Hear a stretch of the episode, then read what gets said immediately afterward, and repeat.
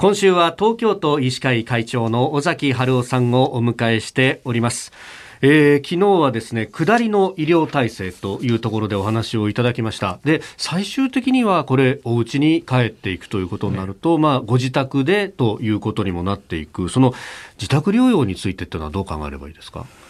そうですね。今、自宅療養、あるいはあの自宅療養ではないんだけども、まだ入院先とか、宿泊療養先が決まらないような自宅待機者ですよね、はい、これ、両方とも大体500人ずつぐらい今いるいるんです。ですから、そうした人たちをですねどうやってやはり見ていくかという体制も、これもあのきめ細かく見守っていくかという仕組みも大事なんです。でそういう中でやはりお薬も必要だろうと、できれば。はい、ただ見守って、パルスオキシメーターを見て、数値が悪くなったから、どうしようどうしようっていうのが今の現状です。はい、それだけではなくて、何か重症化予防ができる、期待できるお薬があれば、そういったものを使いたいというのが現場の非常に強い希望ですよね。もう会長、ずっと前からフェイスブックにも書かれてますし、番組でもお話もいただきましたが、その中で、えー、一つ、これは使えるかもしれないという薬があるわけなんですね、すでに。そうです。それが、まあ、イベルメクチンっていうですね。イベルメクチン。はい。ノーベル賞のおとりになった大村聡先生がですね、はい、あの、開発っていうか、発見した土壌のそういう微生物からですね、うん、あの、合成して作ったものなんですけども、うん、まあ、あの、実際もともとは寄生虫、はい、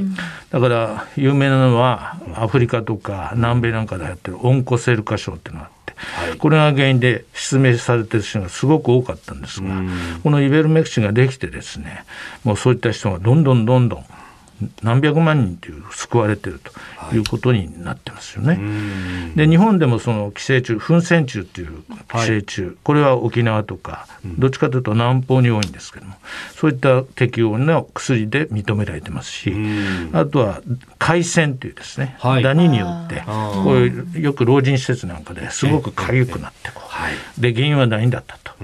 で今まではそれ大変だったんです。治療がいろいろ入浴してなんかしたりとか。はいところがこのお薬を1回飲めばですね、これ治ってしまうということで、まあ、そういった意味でもそちらの方面でも貴重な薬なんですが、実はこれを世界的に今いろんな27カ国でですね、はい、いろいろ使ってですね治験が行われてでかなりですね、いい報告があるわけですね。でメタ解析っていっていくつかの35ぐらいの論文をまとめて解析すると、はい、もう予防的にですね使えば91%ぐらい近くと。でまあ全体の評価としても7割ぐらいは効果があるんじゃないかということが出てますので。そしてやはりそういうあの日本ではまだ治験が今始まったばかりですけれども、はい、そういう外国のデータとかですねあとイギリスなんかも今あの、えー、バードっていうですね、ええ、あの WHO にですね。そういう学者たちが集まって、はい、イベルメクチンを推奨しますっていうのは報告書を出したりしてるんです。だから今後はですねかなりあのアメリカとかイギリスが動き始めてますので、え、かなりそういう意味ではですね、使えるような方向に行くんではないかと思ってますけども。ですからやはり日本もそういうのをまああまり待ってないでですね、あのやっぱり一時的にね治験を進めながら、はい緊急使用という形で認めていただいて、我